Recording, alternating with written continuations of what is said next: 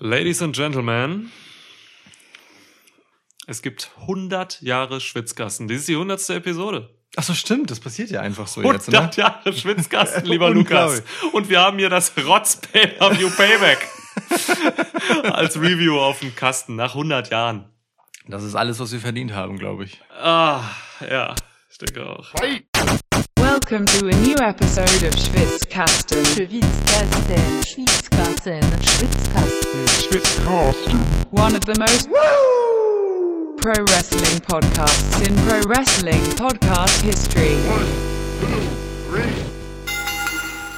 Aber darauf sollten wir wenigstens erst einmal anstoßen. Wie wär's, wenn du dazu ein Braumeister Weißes von Grünbacher nimmst, präsentiert von Benno Scharl, der dich ehrlich gesagt so von dem Etikett hier so ein bisschen anblickt wie wie äh, dieser eine äh, König äh, bei Herr der Ringe, der so Oh, da gibt's mehrere Könige. ja, aber dieser eine, der von der Schlange Grima und so angedingst. Nee, eigentlich sieht er ein bisschen aus wie die Schlange Grima. Eigentlich sieht er ein bisschen aus wie er. Ein Schlangenbier aus, aus Grünbach. Schön.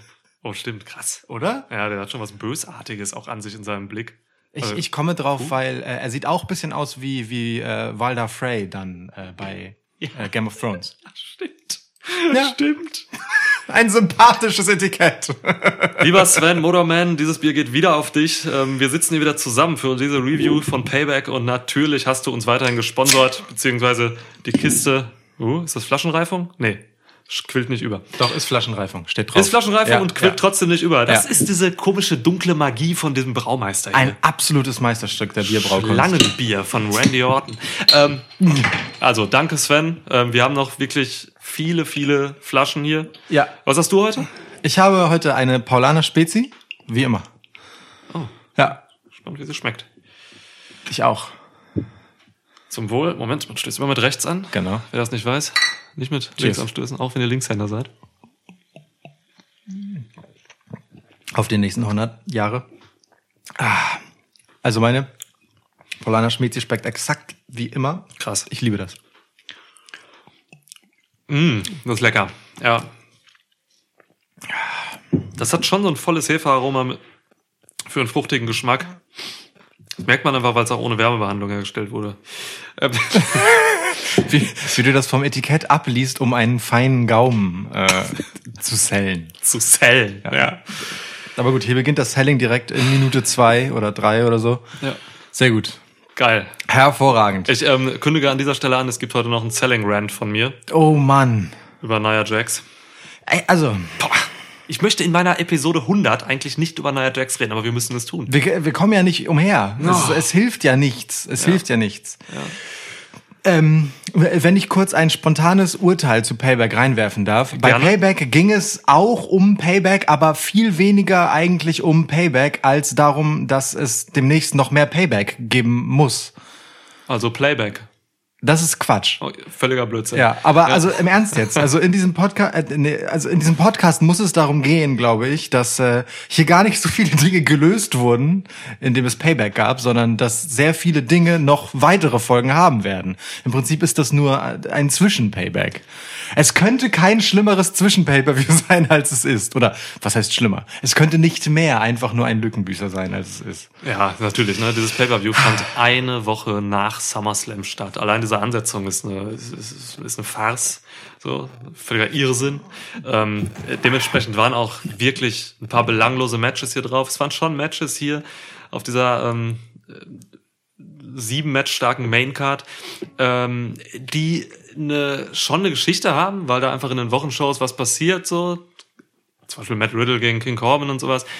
Aber es war doch wirklich für mich ähm, so vieles einfach egal. So, ähm, nun, jetzt hatten wir das Pay-Per-View und ich muss dir recht geben, ähm, das, worauf wir jetzt schauen, so, das ist, das hat sich schon ein bisschen geändert oder, oder macht ein bisschen, macht's ein bisschen spannend irgendwie. Ähm, ja, wir können vorausschauen, absolut. Immerhin das. Immerhin das und das werden wir auch tun in diesem Podcast. In So dieser hundertsten Episode. In dieser 10100.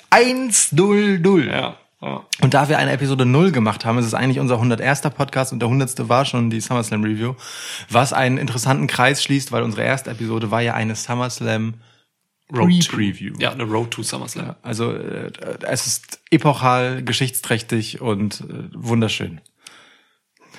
Das will ich kurz wirken lassen. Ja. Ja. Komm, wir stoßen nochmal an. Ja, Komm. stoßen wir einfach nochmal an. 100 Jahre Schwitzkasten. 100 Jahre. Schwitzkasten. Vielen Dank an die Berliner Polizei Ich musste gerade auch an Schwitzkasten und das, denken. für das Geschenk zu unserem 100-jährigen ähm, den Schwitzkasten für Attila Hildmann. Attila Hildmann wurde, wurde im Schwitzkasten abgeführt. Das ist wirklich, das ist einfach ein Geschenk ähm, vom Staat an uns, Ja. dem wir diesem Land so viel geben. Ja. Das, das ist äh, das ist im Prinzip so ein so ein das ist wie so ein Bundesverdienstkreuz eigentlich. Ja, im Prinzip schon. Ja. Also nur halt also symbolisch, wobei es ist ja auch nur ein Symbol. Aber also du weißt, was ich meine. Ich weiß, Es, ja. Schön. Krass, bei der Polizei bedankt. Ja, das hätte ich auch nicht gedacht, dass wir das uns hier nochmal bei der Polizei bedanken. Ist- ja. so, Also es gab an dem Wochenende aber auch sonst nicht viel, für das man sich bedanken kann. Bei wem willst du dich sonst bedanken? Ähm, ja. Bei dir. Vielen Dank, dass du das hier ähm, 101 Episode bereits ausgehalten, 102 Episoden bereits ausgehalten hast. Man muss ja, also wir haben ja 100, das hier ist unsere 100. nominell, aber wir haben ja eine Null gemacht, die gibt es noch, das ist dann äh, 101. Dann haben wir äh, unsere nullte Episode ja ein zweites Mal aufgenommen Verrückterweise, ja. ähm, weil wir irgendwann einfach ein Update davon haben wollten. Das wäre 102 und es gibt eine unveröffentlichte Episode, äh, unsere Probeaufnahme im Prinzip. Das ist 103 und es gibt noch eine weitere, denn wir haben versucht, eine Jubiläumsfolge äh, zu machen, eine, eine Nummer 100. irgendwann, Leute, irgendwann, irgendwann. Vielleicht, vielleicht droppen wir die irgendwann, aber sie ist wirklich Ja. über weite Teile einfach fürchterlich. Und in, in wenigen Momenten ist sie ekstatisch großartig. Ja. Aber halt so, dafür muss man sich halt durch, ich sag mal so, 70 Prozent einfach dröge, wüste, staubtrockener, vergeblicher Unterhaltungsversuche kämpfen. So, das ist wirklich schlimm. Das ist wirklich wie so eine Wanderung durch die Wüste und ab und zu sieht man mal so Fata Morganen von Oasen. Ja, ja. So, und da fühlt so kurz ein Glücksgefühl, aber insgesamt bleibt man doch mit so einem komischen, trockenen, pappigen Mund zurück, bis irgendwann endlich vorbei ist. Irgendwann werden wir mal was mit der machen. Wir löschen die nicht so. Äh, Wie gesagt, wir konnten sie nicht veröffentlichen. Ähm, Seid uns dankbar dafür, dass wir das nicht gemacht haben. Ja, ja.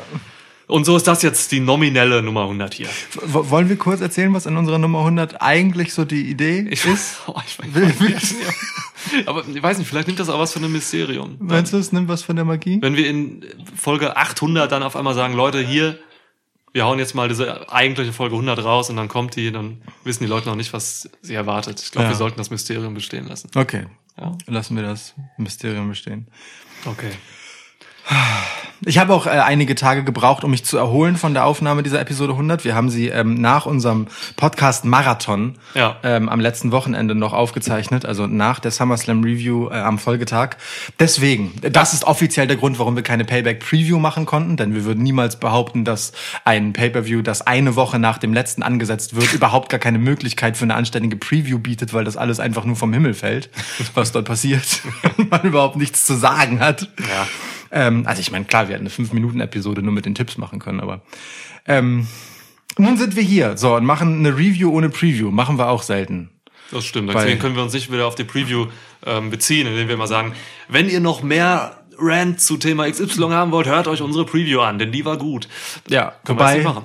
wobei die Rant-Themen, die hier aufkommen werden, die sind nicht neu, Ja, das stimmt. weitgehend. Aber gut. Werfen wir uns doch einfach mal rein ins Geschehen, oder? Jawohl. Dann äh, beginnen wir doch mit der Information, dass die Riot Squad ein Match gegen die Iconics gewonnen hat in der Pre-Show und gehen über zum Eröffnungsmatch der Hauptcard. Apollo, nee, Apollo Oh Gott. Crews ähm, verteidigte sein US-Title gegen Franklin Roberto Lashley, den CEO des Hurt Businesses. Korrekt. Ja. Ja, ähm, Apollo ähm, vögelt sich halt durchs Hurt-Business durch. So jetzt ähm, gegen MVP hat's nicht gereicht am beim SummerSlam. Mm. Ja, was kann man das hier Lashley? Lashley ist mit Abstand der, der am gefährlichsten ist vom Hurt-Business mit großem Abstand. So deswegen hätte man hier schon tippen können, ich glaube, du hast das gemacht, Ja. äh, dass Lashley hier gewinnt. So. Für Cruz ist das natürlich scheiße, äh, aber gut fürs Hurt-Business. Die halt immer wieder leider Opfer des 50-50 Bookings werden so und auch viel verlieren und nicht so richtig krass dominant werden. Das habe ich immer schon von Anfang an. Seit, also seit Shelton Benjamin Anzüge trägt, habe ich das äh, bemängelt. ähm, ich will, dass das Hurt-Business halt wirklich durchstartet. Und ich muss jetzt gleich einfach mal hier, glaube ich, ein Fenster zumachen, weil hier echt viele Mücken reinkommen gerade. Ohne Scheiß. Alter, hier fliegen. Boah, ja. Ja, ich mach mal ein Fenster zu. Ja. Ähm, also ja, äh, du. Mach jetzt das Fenster Ja, ich mach's zu, Fenster bitte. Sie- Also, das ist der riskanteste Podcast in der Geschichte des Schwitzkastens mit all den Mücken hier.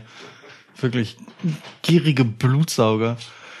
Ja, es gibt dieses Jahr auch eine Mückenplage, glaube ich. Ah, gut prognostiziert. Ähm, Ja, du, äh, wo war ich? Äh, Also, äh, ey, Match, ich habe mir nicht viel zu aufgeschrieben. so. Ähm, es war ein solides Match. Hm, Hat mich jetzt für ein Pay-Per-View nicht so umgehauen, aber ich habe Payback, glaube ich, von vornherein mit den Ansprüchen einer, einer, einer Special-Episode von Raw so gesehen. Ja, ja. Und äh, dafür war das okay. Ähm, sind beides gute Wrestler. Ähm, ist okay, ist okay. Ich fand es bemerkenswert, dass äh, es nahezu keine Außeneinwirkung gab vom Hurt Business. Also Benjamin und, und MVP saßen draußen und haben einfach zugeguckt und ein bisschen Trash Talk gemacht. Mm, Beziehungsweise MVP macht den Trash Talk und Sheldon Benjamin hat halt immer diese Mimik. Es Ja. Macht halt immer so ein bisschen Overacting alles so, sitzt nicht so on point alles bei ihm. Ist einfach nicht sein Ding, aber äh, schon okay, schon süß. Äh, Das passt aber halt auch irgendwie zu ihm. Also ich mag den Look, die, den, den die jetzt haben. Seit Shelton Benjamin Anzüge trägt, wie du Mhm. Ja. so schön gesagt hast. Ja. Ähm, und besonders heute, äh, beziehungsweise bei Payback, ähm, wo, wo Benjamin dann halt unter seinem Jackett äh, dann halt noch dieses schwarze V-Neck-Shirt hatte und dann halt diese Goldkette, die man da sah. Der sah so richtig geil nach, also die beiden sahen einfach so nach Zuhälter aus. Ja. Und Shelton Benjamin wie halt so der frisch in, in die Anzugträgerriege aufgestiegene Ex-Schlägertyp, weißt du? Voll. Das ist so der, der jetzt so den anderen Schlägertypen sagen darf, schlagt mal den Typen. Ja. So, und äh, aber bis vor kurzem sich quasi selbst die Finger schmutzig machen musste. Dazu passt halt eigentlich nicht so recht. Ähm, um, um kurz dein 50-50-Booking-Dings von gerade eben nochmal aufzugreifen, dazu passt halt nicht so recht, dass Shelton Benjamin on-off äh, 24-7-Champ ist, so, ne?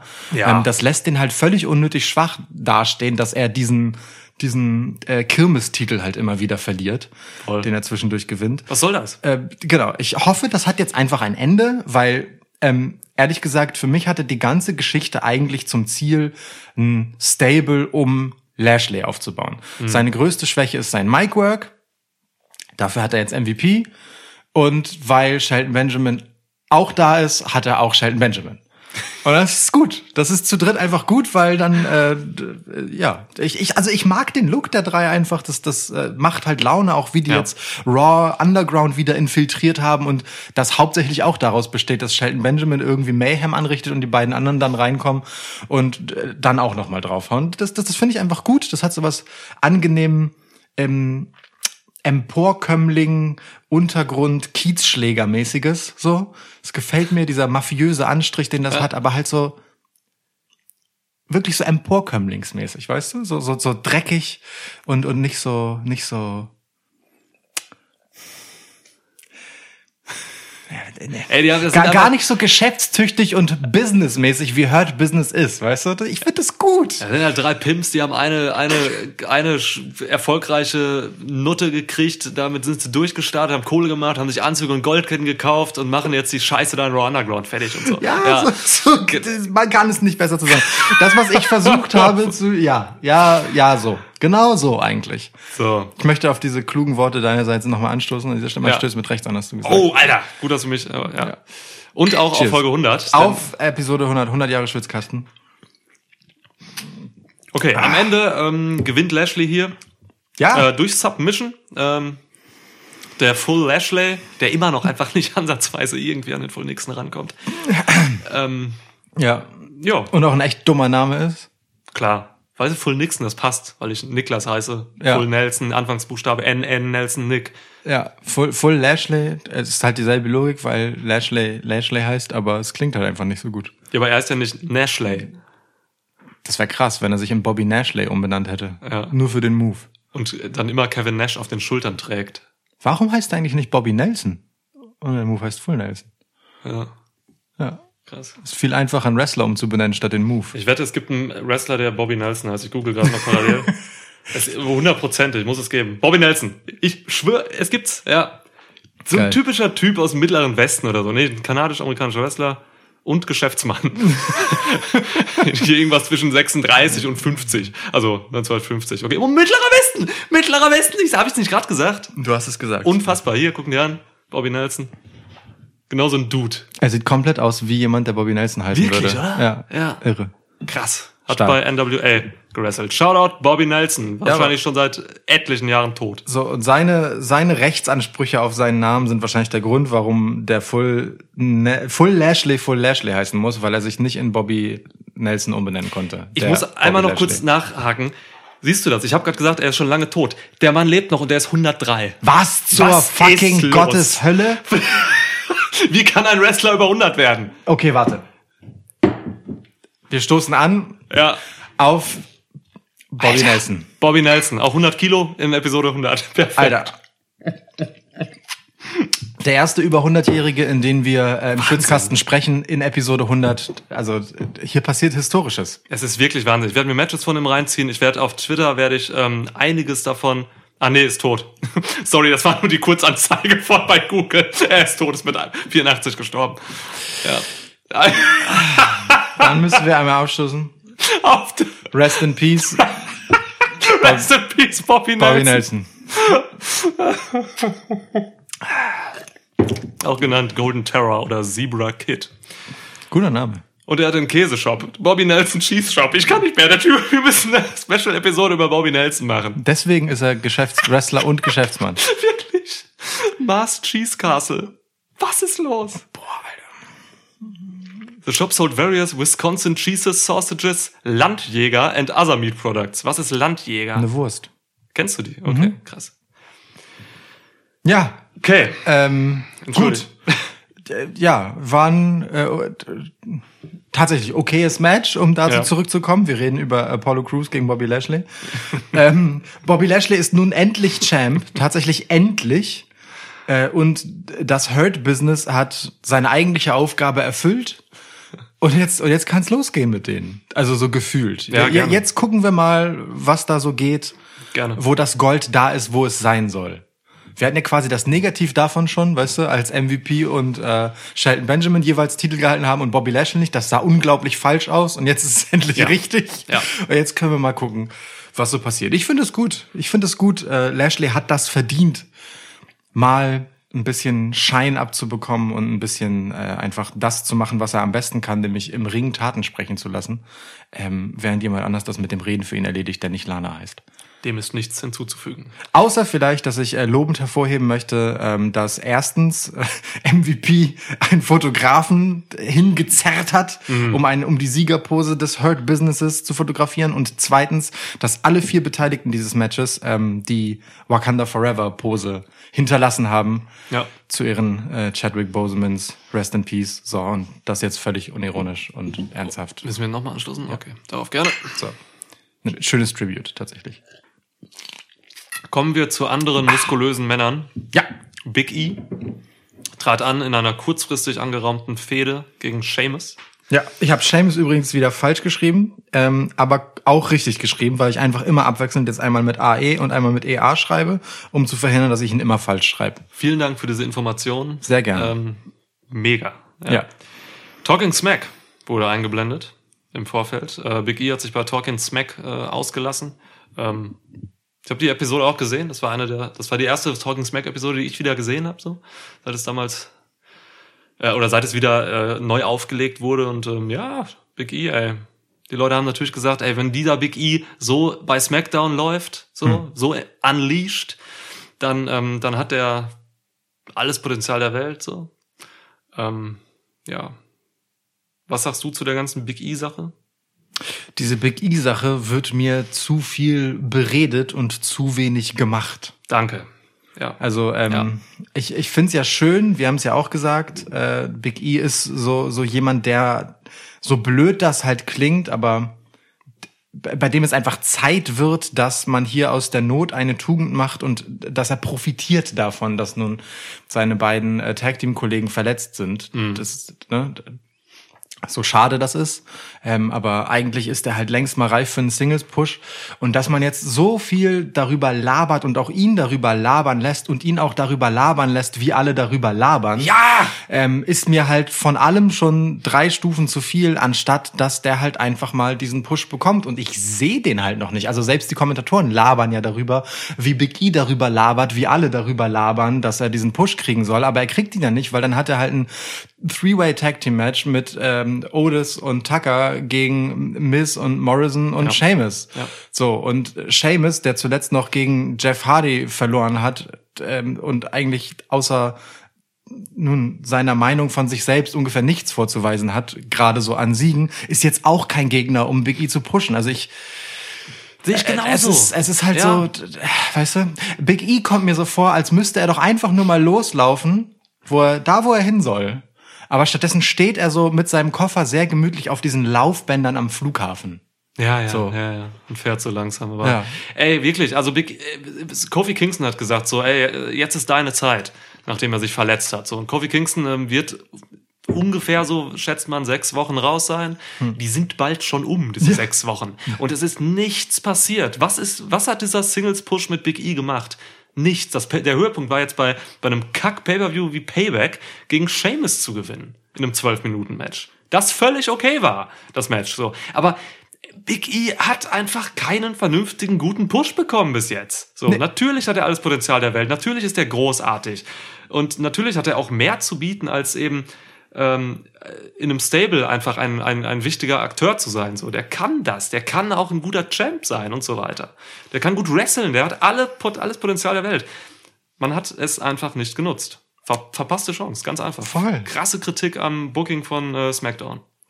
Höllencharismatischer Kerl halt auch, ne? Ja. Und nun hat er auch noch das Pech, dass man parallel bei Raw halt Keith Lee anschiebt, so. Der halt grundsätzlich als so krass Athlet, also er ist schon noch mal ein anderer Typ Wrestler natürlich, Ja, ja. aber trotzdem ist er halt so dieses viel zu agile Muskelpaket, so.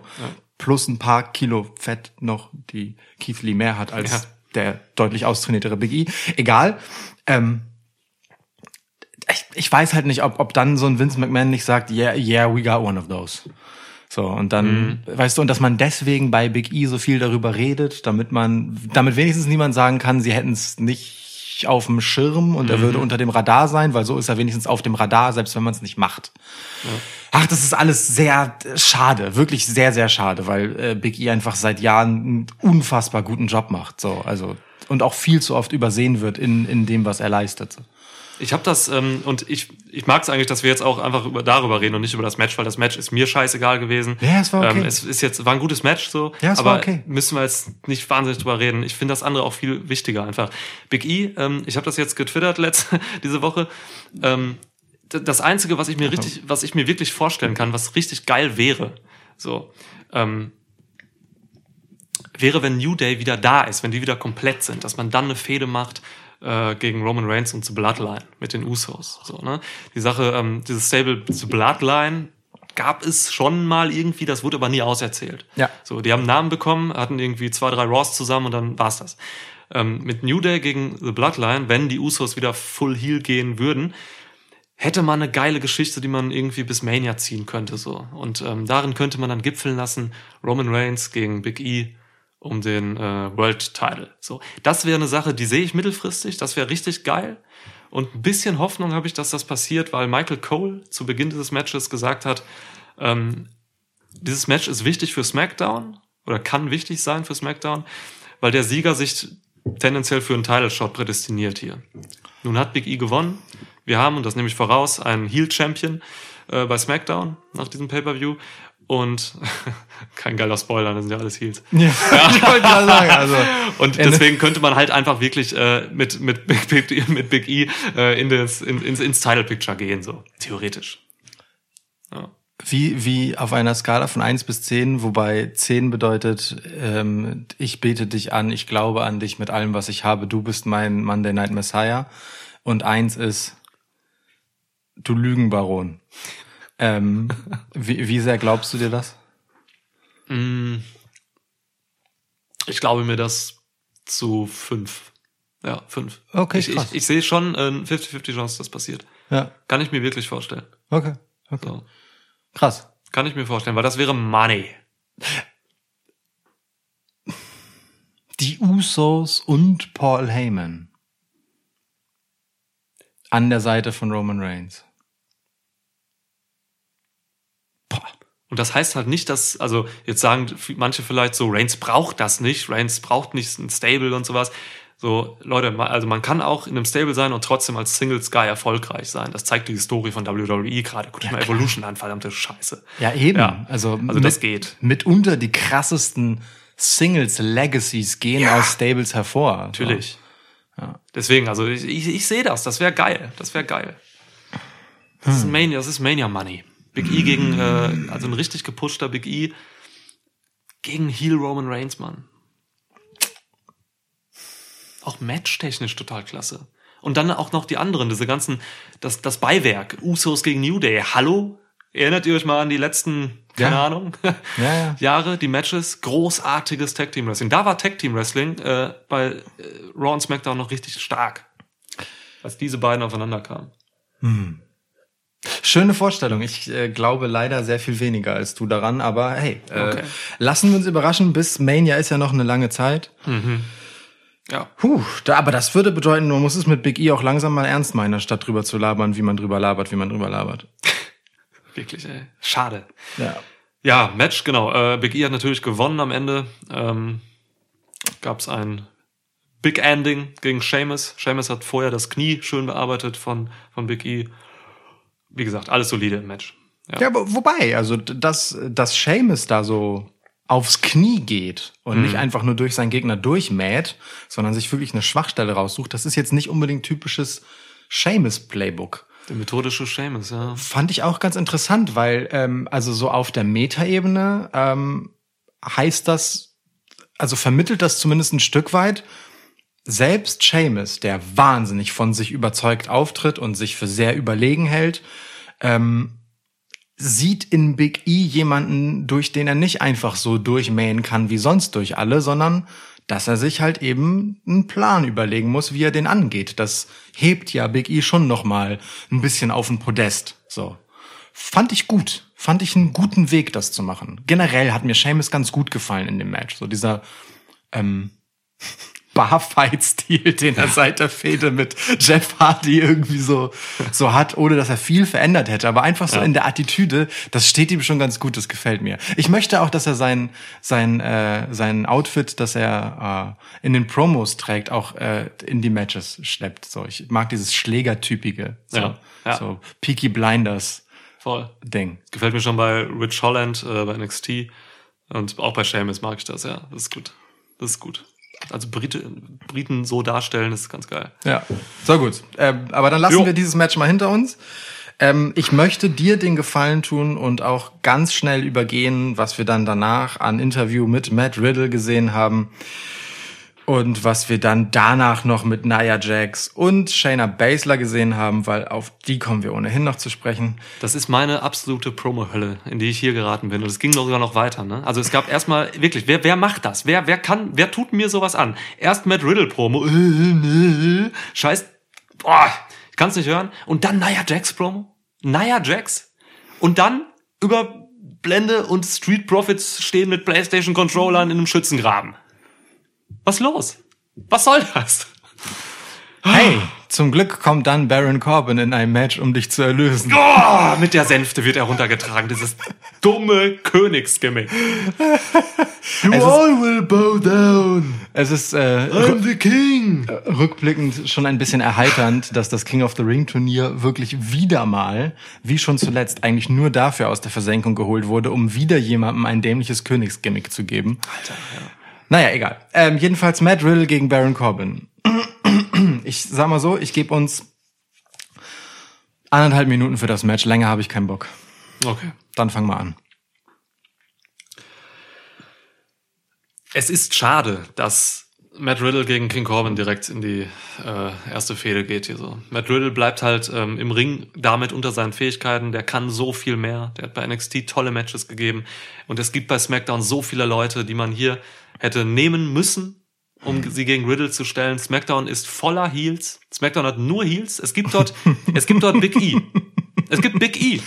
Und es gibt Matt Riddle. So, das sind die einzigen ernstzunehmenden Faces gerade bei SmackDown ähm, auf männlicher Seite. Und das ist, das ist halt Kacke. Das heißt aber, du hast halt wirklich Leute wie jetzt aus Chad Gable und so, die, Ja. man, die man vernünftig auch jetzt hätte nehmen können gegen Matt Riddle und sowas. Deswegen, es tut mir leid um, um den armen äh, Matt. Ähm, das Match war, ja, war ein, irgendein Smackdown-Match, so für, für mich kein Pay-Per-View-Format, war aber okay. Ja, es war halt äh, am Limit, also es war halt weit unter den Möglichkeiten von Matt Riddle, aber halt genau da, wo die Möglichkeiten von Baron Corbin halt aufhören. Wenn man ehrlich ist, äh, ja, der, der Floating Bro ist einfach ein geiler Move. Schön. Ich mag das, wie, wie es erst aussieht wie ein Trustfall und er dann doch noch abspringt äh, und diesen Flip-Schrauben-Dings Senton macht. Ist schön. Guter ja. Move. Ja, aber tatsächlich, also nach dem Einstieg, den Matt Riddle hatte gegen AJ Styles, so richtig BAM! Mhm. Direkt gegen den, also halt großartigen Intercontinental Champ, der AJ Styles einfach war, so Ja, ja. grundsätzlich als Wrestler, der er ist. Und dann jetzt Baron Corbin, das ist irgendwie schmerzhaft. Oh, anderthalb Minuten sind vorbei. Okay. Gegen Jim Morrison auch ein grandioses Match gehabt am Anfang, aber leider keine Fehde. Stimmt. Okay. Okay. Gut, danach hat Riddle noch mit sich selbst geredet. Äh, in einem Tunnel kam er her und hat irgendeinen Scheiß geredet. Wurde dann verprügelt von Baron Corbin. Das heißt, haha, die Fehde geht weiter. Wie jede gute Baron Corbin-Fehde. geht- Jede gute Corbin-Fehde geht fünf Monate, wird, äh, beinhaltet ungefähr acht Matches. Toll, freue Ja. mich drauf. Ja. Damals, es gab eine Zeit, da haben Pay-Per-Views Fäden beendet. Da waren Pay-Per-Views so wertvoll und so ähm, mit diesem Anspruch aufgeladen, dass dort Fäden kulminieren und sich im Ring etwas löst und danach ist es dann gut so. Das hat man heute nicht mehr. Das Diese- hat man so selten. Diese Pay-Per-Views heißen WrestleMania. Selbst bei WrestleMania gehabt, hat man das sogar schon ein bisschen gebrochen. Aber jetzt, Ja. also diese kleinen hier, ähm, die, das sind doch einfach nur irgendwelche Specials. Es, ging, es geht einfach weiter. Irgendwer greift dann einfach nochmal an. Guck mal, in dem ersten Match doch auch. Apollo Crews hat nochmal ähm, Bobby Lashley attackiert nachher. Ja. Das heißt, da geht auch nochmal was weiter. So. Das, es gibt einfach keine Enden. Man erzählt das einfach immer weiter. Alles, was hier passiert. Aber ich glaube, das ist auch ein bisschen, also es ist noch schlimmer halt einfach durch die Pandemic Era, weil die Shows sich ja auch gleichen. Ne? Also es findet in der gleichen Arena statt, das gleiche Nicht-Publikum ist vorhanden. Äh, Es gibt weniger Promos. So, es ist mehr In-Ring und es ist ein bisschen länger. Das, das ist halt der einzige Unterschied zu den Wochenshows, wenn man ehrlich ist. Das ist eine schwierige Zeit. Für mich keine Rechtfertigung. ey. es- Man kann trotzdem kreativ sein. Genau, ich will das überhaupt nicht entschuldigen. Ich meine nur, äh, das trägt halt noch einfach dazu bei. Ne? Man, man macht es sich halt unglaublich schwer, Highlights zu verkaufen, äh, wo man ohnehin schon ein Problem damit hat, Highlights zu kreieren, weil die Rahmenbedingungen sie nicht hergeben. Mhm. So, ähm, das, das macht es halt doppelt bitter, ehrlich gesagt. Schade. Jetzt, äh, also wir haben aber hart überzogen jetzt, ne? Wir wollten eigentlich gar nicht so lange Ja, das wir haben Match hart sprechen. Aber es war. Meta über das, deswegen geht das noch. Ähm, Gehen wir weiter. bitte unbedingt kommen wir zu deinem anderen Lieblingsthema. Naya Jax. An der Seite von Shayna Baszler. Warum denn? Gegen äh, Sasha Banks und Bailey im zweiten Titelmatch des Abends um die Women's Tag Team Titles. Die äh, dysfunktionalen besten Freundinnen ähm, Golden Role Models gegen, ja, wie nennen wir denn Nia und Shayna Baszler? Die, die dysfunktionalen Nicht-Freundinnen. Ja. Weil sie haben ziemlich gut funktioniert in diesem Match. Hm, Die funktionalen Nicht-Freundinnen? The Functional Non-Friends. Das The klingt super. Functional Non-Friends, Nehmen ja. wir, nehmen wir. FNF. Lukas hat am, Lu- Lukas hat am Ende dieses Matches äh, mal in so einem Nebensatz gesagt noch, ja, äh, hätte auch ein gutes äh, Three-Way-Match sein können. Ja, stimmt. Und alles in mir ruft, ja, so, weißt du, es ist halt wirklich, ähm, Hörer dieses Podcasts werden wissen, dass äh, Nia Jax so gesehen eigentlich meine Lieblingswrestlerin ist, von dem, was sie, was sie trägt, was sie übermittelt, was sie im Ring, was sie, Du hast Nia Jax gesagt. Hab ich wirklich?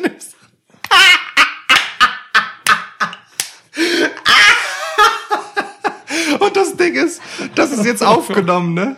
Wir haben ein, wir haben ein Tondokument davon, wie du das sagst. Schneid- schneid das raus, schneid das das, raus. Nee, das schneide ich, ich, ich schneide das nochmal ans Ende. Oh, Das schneide ich nochmal ans Ende. das schneidest du nirgendwo. Darf hin. ich, ich benutze es auch als Intro, wenn ich darf. Ja, ich mache das als Intro du, nicht, und als du machst Ende. das nicht. Alter. Doch, ich denke, Das ist Episode 100. In Episode 100 mache ich diesen Ja. Fehler. Ja, und den, so, das machen wir als Intro, okay? Vor dem Intro einmal. Und Scheiß am, machen wir. am Ende vielleicht dreimal hintereinander. Absoluten Kack machen Alles wir. klar, gut, okay, hätten wir das geklärt. Kommt jetzt der neue Jax Rand? Ja. Alles klar, ich streck mich kurz.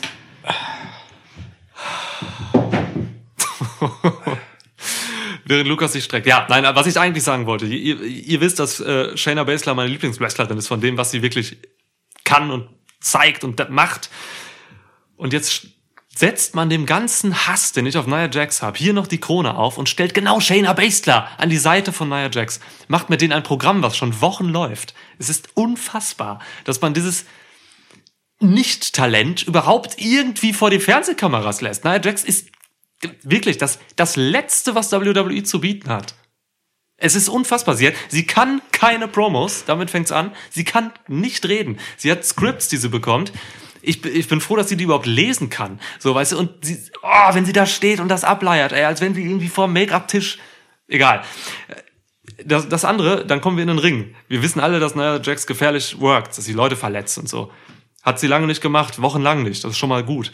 Aber sie hat ein No-Selling kultiviert, das seinesgleichen sucht. So. Es, das, das fing in den, in den ersten Brawls mit Shayna Baszler an, in, der, äh, in den Wochenshows, wo sie einfach Shaynas Kicks so nicht gesellt hat.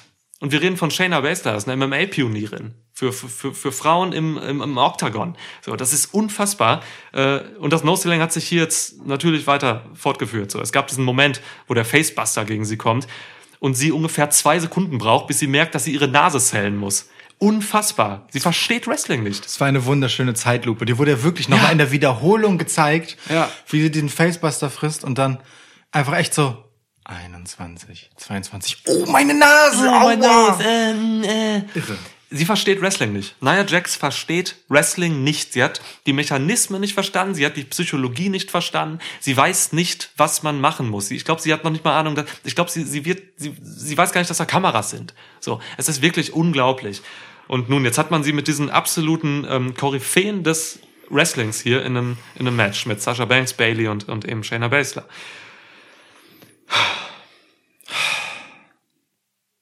Nobody's Mina Sentamina. Soll ich dir das Shirt kaufen? Das ist das Geilste daran, finde ich. Das ist wirklich das Allergeilste daran, dass Nia Jax, die versucht, eine von sich selbst überzeugte, dominante Person zu verkörpern in all ihrer Unfähigkeit, mit Shayna Baszler, einer dominanten, überzeugenden, von sich überzeugten Person, die dessen sehr fähig ist, das darzustellen, Ja.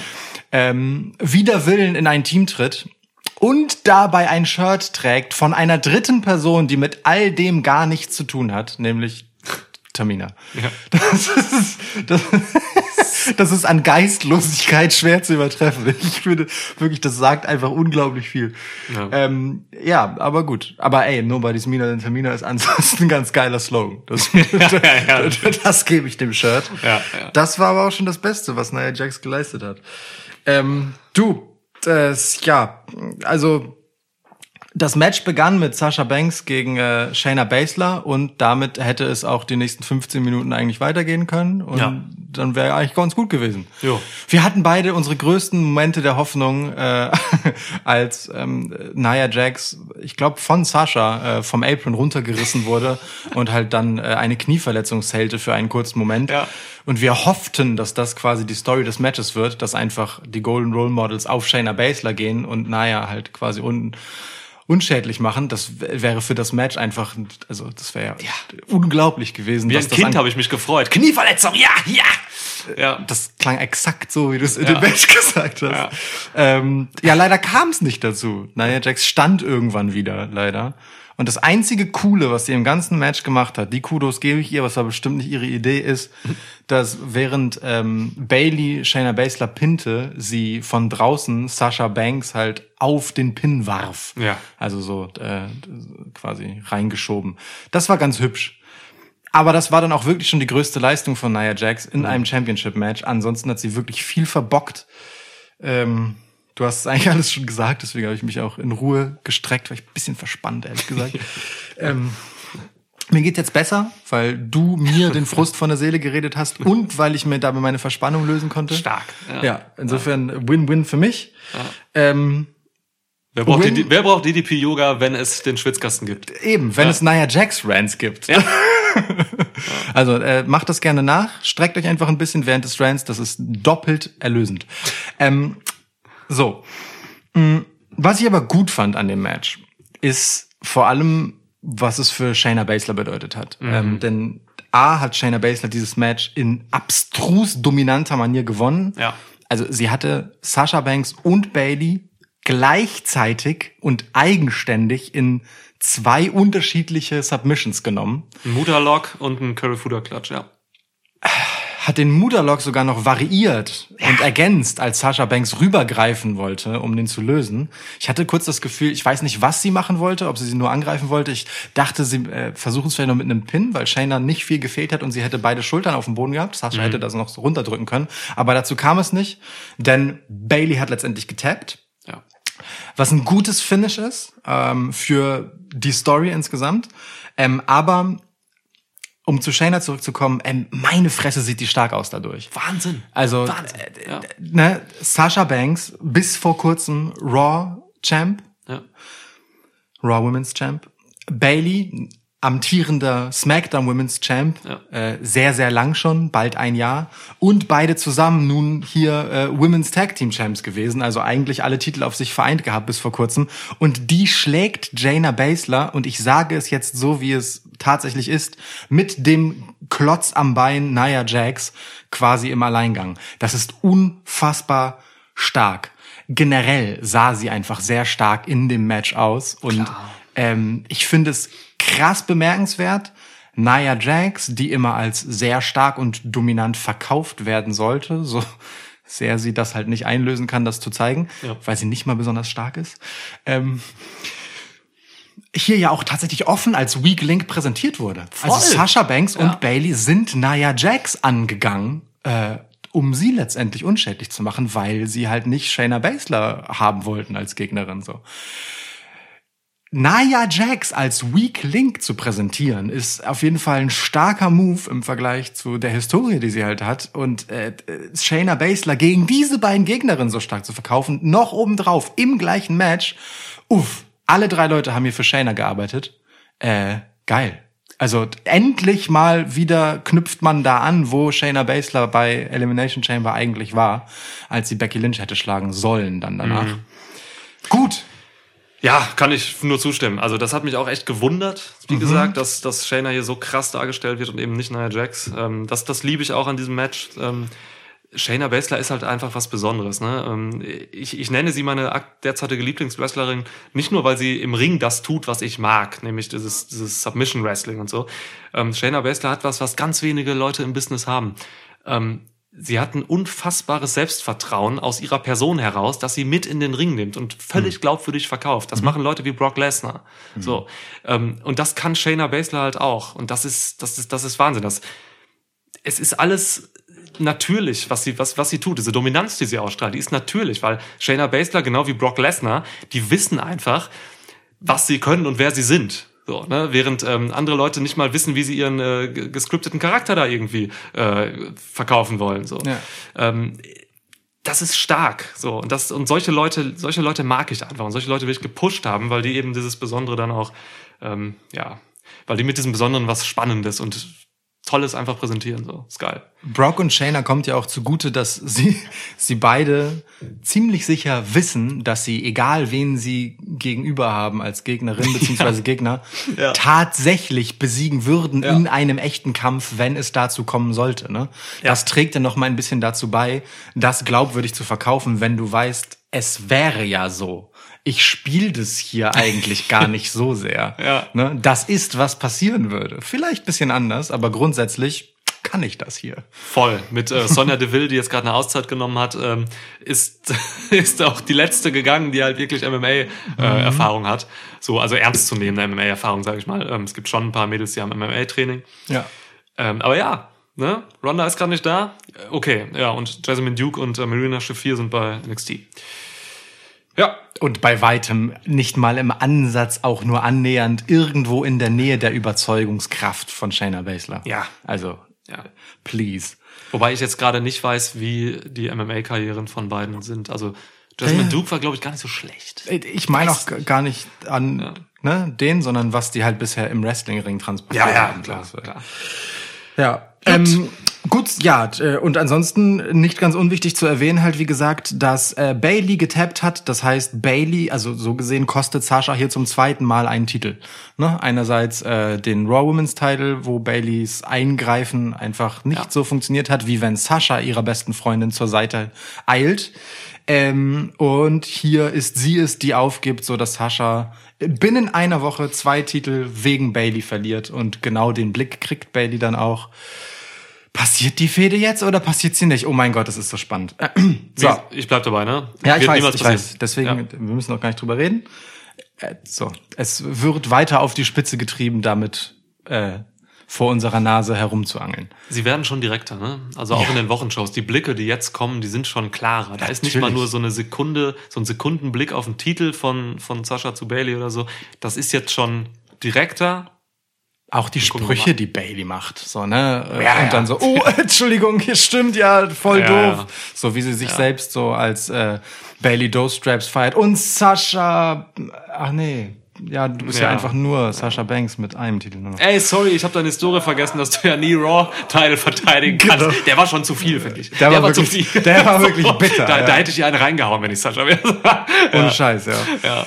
Das ist schon ganz gut. Also ich, ähm, das ist auch ein schönes Spiel tatsächlich mit äh, ähm, mit dieser dieser äh, Unsicherheit, die Sasha Banks tatsächlich charakterlich ja auch durchaus zu eigen ist. Ja. Ähm, wie man weiß, wenn man die WWE Network Doku über sie gesehen hat, nachdem äh, sie halt letztendlich den Move vollführt hat, wegen dem Page ihre Karriere beenden musste und all dem, was daraus folgte an psychischer Belastung. So, das ist ein gefährliches Spiel, aber ein ganz schönes. Ich mag das, wie das hier gemacht wird. Ich bin gespannt, wie das weitergeht und ich bin gespannt, was aus diesem Shayna Push wird und ich bin gespannt, wann dieses weibliche Team Hell No hier aufgerieben wird, äh, weil das vielleicht die schlimmste Hassliebe-Beziehung ist, die ich mir vorstellen kann, weil also nicht nur, weil die beiden sich Hass lieben, ähm, äh, vom Ding her, äh, wobei die mögen sich ja wirklich Du meinst nicht. jetzt Basler und Jax, Ja, ja, ne? Basler und Jax meine ich, ähm, sondern weil ich wirklich eine äh, komplett diametrale Yin-Yang-Hassliebe hier habe. Ja. Ja, die eine mag ich sehr, die andere möchte ich nie wieder sehen. Nun gut, ähm, Nia Jax Post-Match war das Schlimmste, was wir an diesem Abend gesehen haben. Es war noch schlimmer als das Match. Ist so schlimm, dass ich es nicht mal in den Rant eingebaut habe, Ja. weil ich es wirklich, wirklich verdrängen möchte. Ja, Ja. ich möchte auch nicht weiter es dir unter die Nase reiben, dass es das gab. Ähm, mich hat aber auch gestört, und das ist jetzt die einzige Kritik an Shayna Baszler, die ich habe, dass sie sagte, let's go celebrate, Shayna Baszler feiert nicht. Sie akzeptiert einen Sieg als das notwendige und einzig richtige Ergebnis und geht dann zum nächsten Match über. Das passt mir nicht in den Kram, dass sie zu Nia Jax sagt, let's go celebrate. Und ich dachte noch so, ich sag noch zu Lukas nach dem Match, ey, Alter, Shayna hat eine Zigarre im Maul. So, es sah halt wirklich so aus, als wenn ihr Mundschutz eine Zigarre gewesen wäre. Es- Das war ihr Mundschutz. Schade, dass es nur der Mundschutz war. Aber äh, zu dem, vor dem Hintergrund, was du gerade gesagt hast, richtig, dass es ihr Mundschutz war. Sh- Shayna Baszler im Hurt Business, sehe ich. Voll. Ja. Gut, Randy Orton gegen Keith Lee oder auch Earl Sinclair.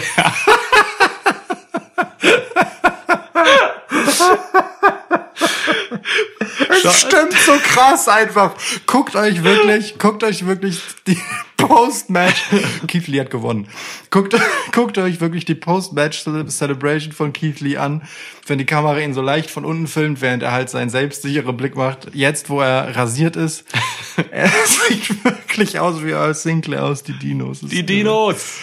Ah, Wirklich, komplett die, die, die, so der Kiefer und so, es ist alles Earl Sinclair. Okay. Herrlich. Also, aber Herrlich. bevor er zu Earl Sinclair mutierte, ähm, kam er in einem Fellrock raus. Ja, Seltsame Geschichte. ja, Mm, habe ich nicht verstanden. Ja, habe ich auch nicht verstanden. Komisch. Ja. Ähm, sie wollen, äh, wir haben während des Matches eben so ein bisschen über, über Sorgen gesprochen, was man vielleicht mit Keith Lee jetzt falsch machen könnte und so. Ähm, es ist berechtigt, Angst zu haben mit äh, NXT-Emporkommlingen ähm, bei Raw oder SmackDown äh, Yep. irgendwie ja Sorge zu haben halt eben. Äh, und ich habe das Gefühl, dass man hier schon in eine etwas ernsthaftere Richtung geht mit Keith Lee. Keith Lee war nie unernst, aber ähm, dass man ein bisschen was von diesem verspielten, selbstsicheren wegnimmt oder weniger davon macht und mehr so auf dieses Anomaly geht und so. Und es immer tausendmal erwähnt, äh, dass er doch so schnell ist und äh, so groß gleichzeitig. Und er wird schon so ein bisschen wie so eine, mm, ja, nicht wie ein Monster, aber schon einfach so, keine Ahnung, er gibt, können wir noch einen Käfig drum stellen und irgendwie Ja. äh, kann man Lichter drauf leuchten. Der so, wird weißt wie du? eine Attraktion auf der Freakshow vorgeführt. Das habe ich gesucht, Attraktion, ja. Und äh, da habe ich Angst, dass man das übertreibt, so, weil Keith Lee muss eigentlich weiter ähm, über das kommen, was ihn groß gemacht hat, nämlich über dieses Bask in his Glory Ding, so, ne? Das Ja. ist eben dieses, dieses, dieses lachende Selbstbewusstsein, was äh, er wie kein anderer als Face einfach hinkriegt, ohne arrogant zu wirken. Das ist unfassbar. Das ist eine unfassbare Leistung. Dieses eigentlich ja narzisstische Gimmick zu haben und dabei komplett Fa- Babyface zu sein. Voll. Ich, ich würde es ich würd's mal so verpacken wollen. Ähm, das beeindruckendste an Keith Lee ist, ich meine, guck dir diese Statur an und guck dir an, wie der wrestelt. Ja. Ne? Und dieses Charisma und was der ausstrahlt. Das beeindruckendste an Keith Lee ist, dass der Typ einfach so wie selbstverständlich passiert. Dass das alles ansatzlos aussieht, trotz dieser Masse. Und dass er genau das halt einfach auch verkörpert in seinem Charakter und mit seiner Ausstrahlung, mit seinem Micwork, mit seiner Mimik, mit seiner auch ganzen Gestik und Körperhaltung, wie der geht, so how he carries himself ist so die schöne englische Formulierung, die es dafür gibt. Ähm, das steckt da halt alles drin, dieses wirklich selbstverständliche, dass als würde er halt glauben, er hätte halt so eine Cruiserweight-Statur, so, weißt du, und würde halt einfach so mit stolz geschwellter Brust da längs laufen ähm, und das machen, beziehungsweise als würde er halt wissen, dass er dabei gleichzeitig so stark ist wie jemand mit einer absoluten Heavyweight-Statur. So, Ja. er nimmt das halt alles völlig selbstverständlich und dieses Selbstverständliche nimmt man dem, indem man es die ganze Zeit so besonders redet. Das muss halt einfach so passieren und dann wow sein. Ah, das ist halt wieder dieses, du sagst, zitierst es ja auch immer so gerne schön, diese äh, englische Redewendung Don't show it, tell it. Äh, nee, don't tell it, show it, so rum. Guck mal, hier ist mein dummer Fehler. Ähm, aber der war nicht so schlimm wie der Nia Jax Fehler. Weißt du noch, vor 20 Minuten, als du gesagt hast, Nia Jax wäre deine Lieblingswrestlerin? Und das ausgerechnet in unserer 100. Episode. Ah, herrlich. Und jetzt ist auch nochmal ein Bier leer. so. ist- Alter, alles Ich wollte gerade mit dir anstoßen auf diesen Moment, Ja, ja. aber leider hab nur noch ich was. Als wenn ich damit angestoßen hätte da- darauf. Ja. Naja, ähm, jedenfalls, äh, also das ist gefährlich, das Spiel mit Keith Lee. Ich ähm, habe die Hoffnung noch nicht aufgegeben, dass er was davon behalten darf.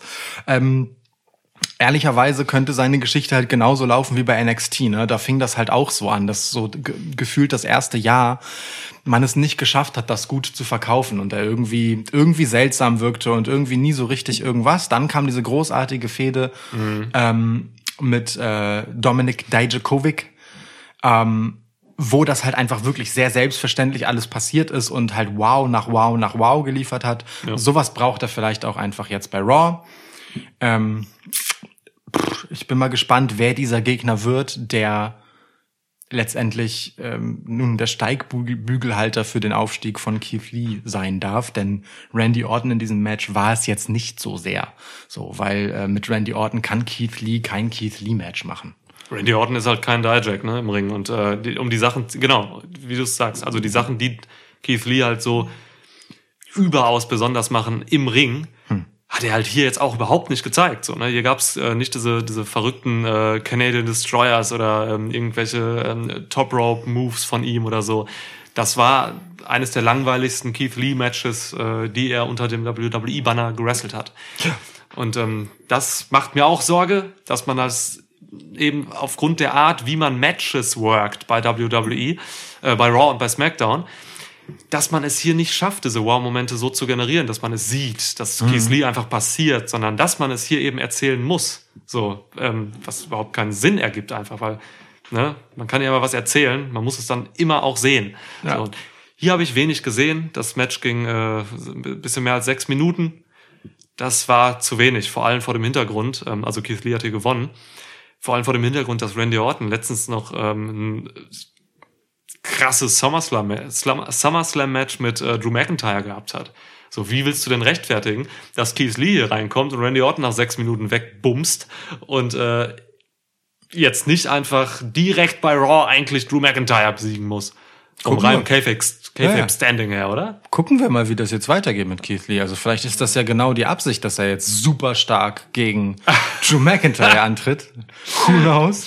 Ja. Ähm, aber schon bemerkenswert, dass es eine Spirit Bomb, aber eine wirklich amtliche Spirit Bomb, Amtlich. wirklich sehr, sehr amtlich, sowohl im Ansatz als auch dann in der Exekution und im Ja. ähm, auf die Matte knallen und dann direkt während des kurzen Bounces, das danach entsteht, wenn halt so Keith Lee und jemand anders gleichzeitig auf die Matte scheppern, ranziehen des Gegners in den Pin.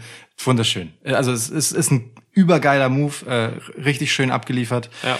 Ähm, ja, also, das war das Highlight des Matches. Ne? Bis dahin war es halt so okay, ähm, irgendwie halt so ein Raw, nicht mal irgendwie Main Event. Ja, genau, absolut. Es war so ein Raw äh, Bergfest. Und das, das ist halt das, das Weirde daran, so, ne? Weil es ähm, vom Status her halt wirklich den bis gerade eben noch Number One Contender äh, für den Univer nee, für den WWE-Title Ja. beinhaltet, der innerhalb von sechseinhalb Minuten geschlagen wird von einem Debütanten Was ist los, ja? äh, mit einem Move im Endeffekt und äh, das geht so ein bisschen dann unter. Weird einfach. Unwürdig für Randy Orton, der den, äh, der das Jahr seines Lebens hat, so. Das ist schon krass. Ähm, Es ist einfach der falsche Gegner für Lee jetzt gewesen. Ja. Du musst einen anderen nehmen. Du musst jemanden nehmen, der das, ähm, der ihn halt richtig sellen kann auch. Und Ja. äh, Randy Orton ist halt niemand, der, der jetzt hier irgendwie Top Rope Moves nimmt oder so, oder irgendwie mit, mit ihm auf, aufs oberste Ringseil geht und so. Das ist der falsche Gegner gewesen. Ganz einfach. Falsches, falsches, falsches Booking hier. Es ist aber schwer tatsächlich, ne, weil ähm, die Leute, die man sich jetzt rauspicken könnte, also generell, ähm, es gibt halt einfach so viel Protection für Leute, weißt du? Ähm, ein Lashley, den willst du jetzt auch nicht wieder verlieren haben, so. Ja, nein, nimm irgendeinen nimm einen Mitkader, irgend so Ja. einen wirklich einen krassen Mitkader. Es geht ja einfach nur bei diesem Match für den Debutanten, da geht's ja nur darum, diesen Debutanten dem, dem Raw-Zuschauer zu präsentieren. Und klar. da kannst du doch, äh, da musst du jetzt nicht den Top-Heel 2020 nehmen. so, Randy Orton ist der Top-Heel 2020. Da, den musst du hier nicht nehmen. Darum geht's nicht. Es geht doch erstmal darum, ihn im- Keith Lee im Ring zu zeigen. Und da tut's doch auch irgend so ein, weiß nicht, wen hat man denn bei Raw?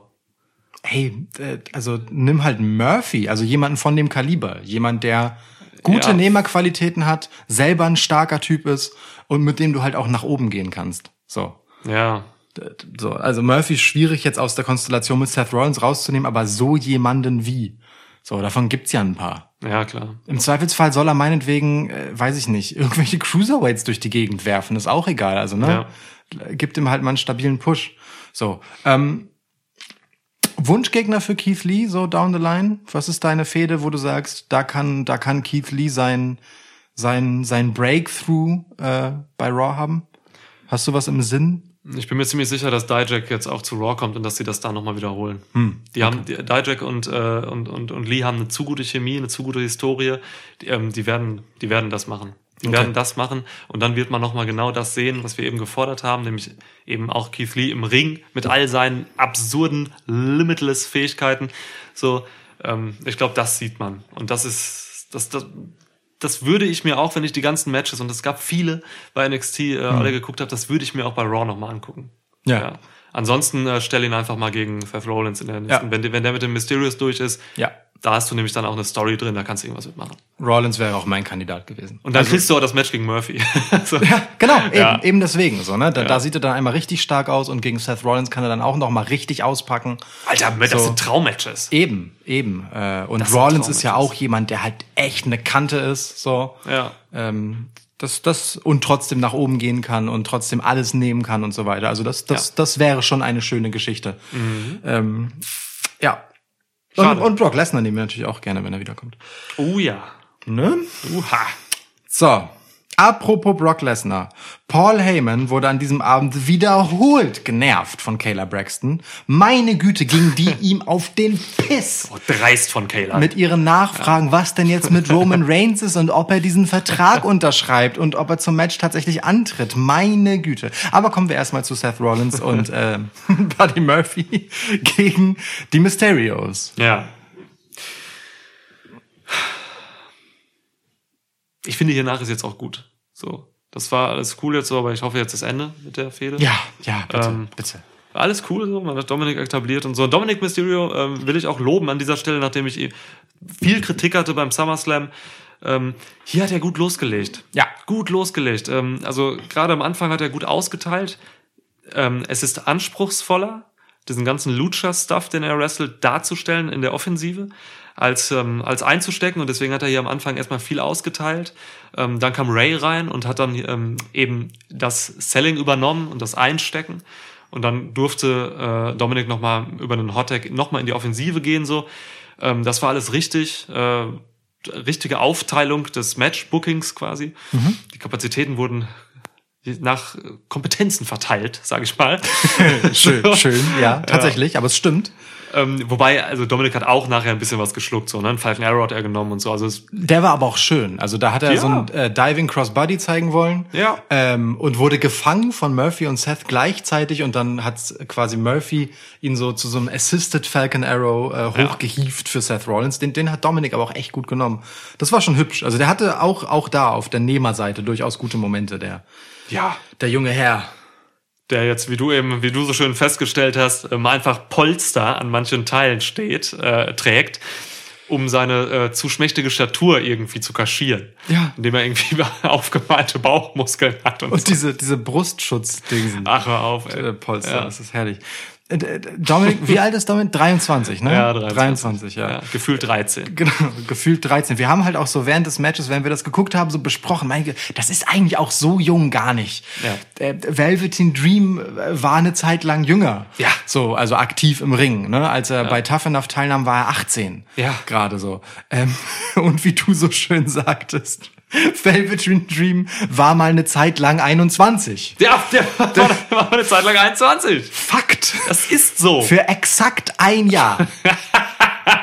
war Velveteen Dream 21. ist unglaublich, aber es ja. ist so. Man Ja, mag es ja. nicht glauben. Man könnte denken, er hat das Jahr Ja. übersprungen oder war es, also, aber nein, er war 21. Und Inzwischen, er ist jetzt 25 übrigens. Und Dominik ist halt 23 und äh, nicht so weit, aber wird halt eben als dieser ju- junge Typ präsentiert. So. Ich sag dir was.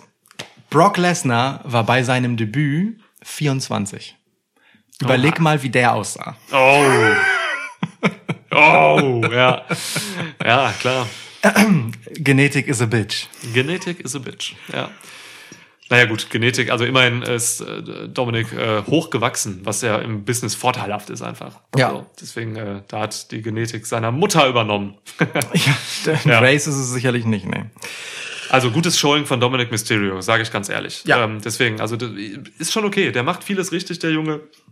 Ähm, hat, auf wie man auch mal ich komme auch nicht da raus, dass ich über ihn rede, wie ohne Scheiß, als wenn er halt irgendwie 14 wäre oder so. Naja, der Junge, sage ich immer und so. Das habe ich zu Dream nie gesagt. Aber es ist ja trotzdem so, ne? Äh, Man, man geht das ja auch aktiv damit, dass der einfach an der Seite seines Vaters hier antritt und Ja. der auch so ganz beschützerhaft Ja. sich vor ihn stellt, ne? So Über und, Babyface, ja. und und ihm dann auch bewusst am Ende den Hot Tag gibt, damit er das Match finishen kann, Ja. äh, wenn sozusagen Papa den Weg dazu bereitet hat. So. Aber das Finish war ein schönes. Ich mochte diesen diesen Irish Whip into Sliding Sunset Bomb oder so von Ja. Rey Mysterio gegen Seth Rollins dann draußen und ähm, Vorher ja. hat Murphy noch ähm, den, äh, hat er leider seinen Messias gekickt, so in einem Ja, Fehler. richtig. Äh, Turnbuckle Kick, ähm, dem ging das voraus und dann konnte Ray halt wirklich, wie du auch eben gesagt hast, den Weg bereiten für den Pin von Dominik. Ja. Genau. 619, den hat er schön gemacht.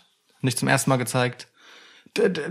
Buddy Murphy in unglaublichem Overselling. Positioniert sich spektakulär und perfekt für den anschließenden Frog Splash. Das war, also be besser hat Shawn Michaels äh, Hulk Hogan auch nicht gesellt. Ohne so, Scheiß. Unfassbares äh, Selling von Buddy Murphy von einem äh, Ja. 619. Völliger Quatsch, aber geil halt. Also, ne? Ja.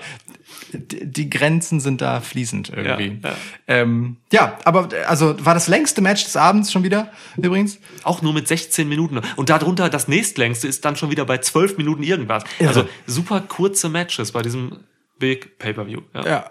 Fand ich aber irgendwie auch alles okay. Also ich hatte bei keinem der Matches das Gefühl, dass die jetzt unbedingt viel mehr hergegeben hätten. Insofern Ja. äh, Ja. finde ich es in Ordnung, damit umzugehen. Und ich mag ehrlicherweise auch, dass die Pay-per-Views gerade kürzer sind, als sie es noch vor der Pandemic-Era waren, wo gefühlt sich alles immer gezogen hat. Hat auch Vorteile. Absolut. Hat auch Vorteile. Ja. Nur gut, ähm, ja, letztendlich, ähm, wie, wie du richtig gesagt hast, Murphy hat Seth Rollins gekickt. Äh, der fand das gar nicht geil.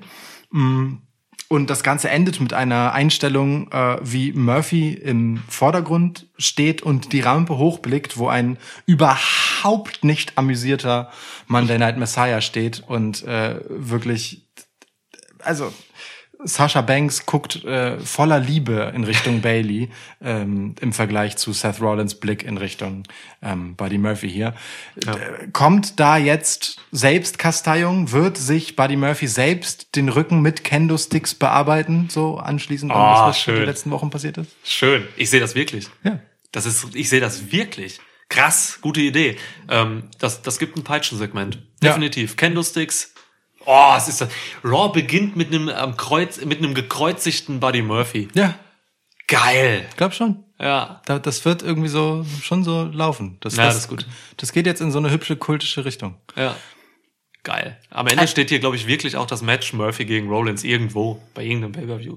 Einfach nur, aber auch, also oh- ohne dass es ein Split-Match wird, sondern einfach nur, weil Seth Rollins Buddy Murphy bestrafen muss und Buddy Murphy weiß, dass das richtig ist.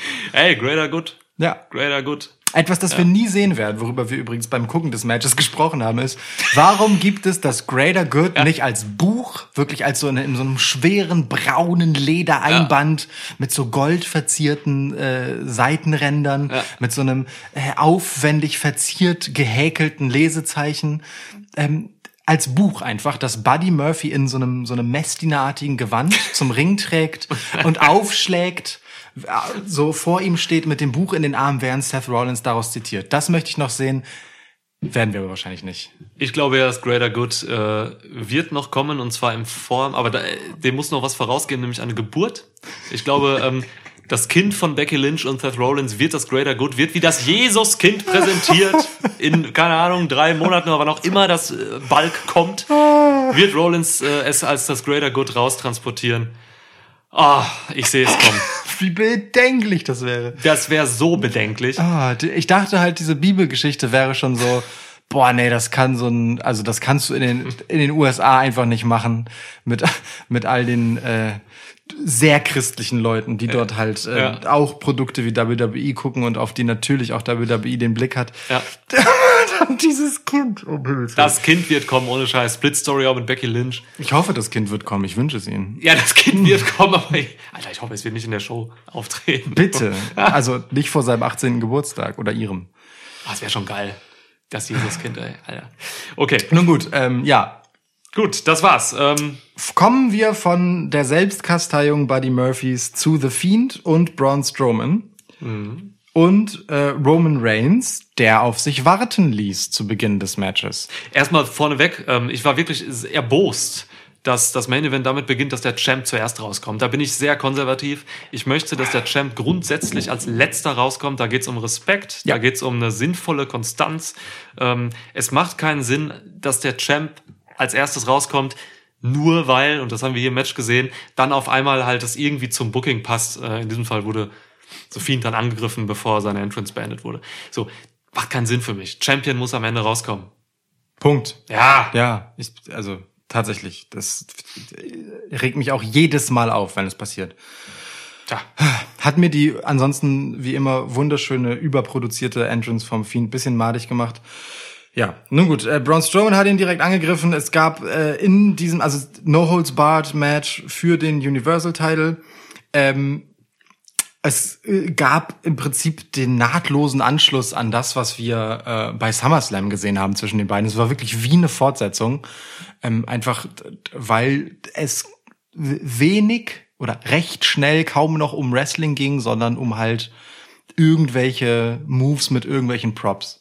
So, ne? Du hattest Stufen, du hattest diesen abstrusen Hammer von The Fiend, mit dem er ja auch wirklich einfach zugeschlagen hat und danach sehr schön sich darüber gefreut hat. Einfach, also dieses herrliche, irre Lachen. Ähm, wir hatten äh, die beiden durch so ja so, so, einen Bühnenrand gehen, der ein bisschen zu klein für ihre massiven Körper war und deswegen sah es ein bisschen kuschelig aus. Es waren zwei Tische, glaube ich, die einfach neben der Bühne standen. Ja. Ne? Ähm, und wir hatten einen zusammenbrechenden Ring. Das hatten wir seit Big Show nicht mehr. Ähm, Stimmt. ja, so. Und dann, als der Ring zusammenbrach, das war im Prinzip das Match bis dahin. Du hast gerade einfach das Match erklärt. ja. Ja, Und dann kommt Roman Reigns. Dann kommt Roman Reigns. Äh, Paul Heyman reicht ihm den Vertrag. Er unterschreibt ihn schneller. Ah ja, stimmt. Ähm, spätestens hier ist irgendwie klar, okay, Roman Reigns soll uns auf den Sack gehen und ist wirklich, äh, aber sowas von Heel. ja. Ja, und dann versucht er direkt erstmal zu pinnen und das klappt nicht und dann gibt's Stuhlschläge und es klappt nicht. Dann gibt's ein Spear gegen Braun Strowman und tada, neuer Champ, Roman Reigns. Ja. Man hat, man hat weder den Theme-Song noch äh, das, das, das Branding von ihm verändert. Äh, man hat nur, da bin ich froh drüber, die Weste weggelassen.